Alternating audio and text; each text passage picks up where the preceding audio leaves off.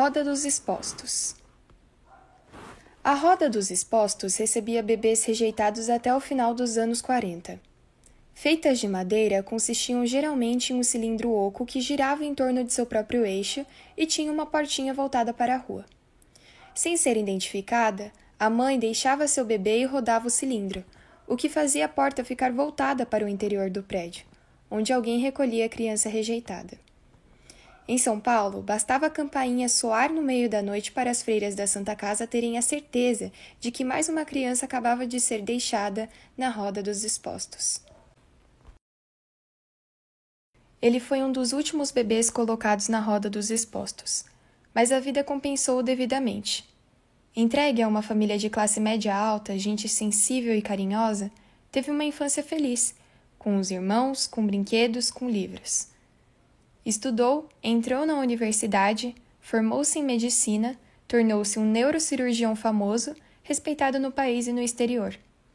Os pais adotivos faleceram quando tinha 40 anos Pouco antes de morrer, a mãe revelou-lhe a história da roda dos expostos. Ele sabia ser adotado e achava que tinha elaborado bem sua condição, mas a história abalou-o profundamente.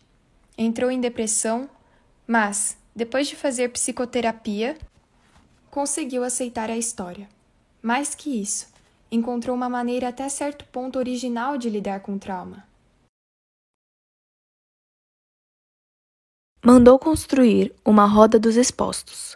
Não é uma roda pequena para bebês, é algo grande, onde ele, homem robusto, cabe facilmente. E a partir daí, criou uma espécie de ritual. Todos os anos, no dia de seu aniversário, a porta da luxuosa mansão em que mora é aberta, e no vão, os empregados colocam a grande roda dos expostos. Ele, vindo da rua, entra nela, a roda gira, uma campainha soa e logo ele se vê dentro de sua casa, onde a família, uma grande família, esposa, filhos, filhas, netos, recebe-o entre abraços e exclamações de júbilo. Cantam um parabéns a você, a roda é retirada e a festa tem início, agora com a presença de amigos e familiares. Nos primeiros anos, as pessoas achavam estranho esse costume. Depois, deram-se conta de que aquilo correspondia a uma necessidade emocional e aceitaram-no até o cumprimentam pela ideia, simbólica e generosa. O que não lhe perguntam e nem ele fala a respeito é em que pensa no momento que a roda está girando, transportando-o do exterior para o interior, do abandono para o acolhimento. Dura poucos segundos esse intervalo, e nem há tempo para refletir muito, mas é então, certamente, que ele descobre os segredos de sua vida.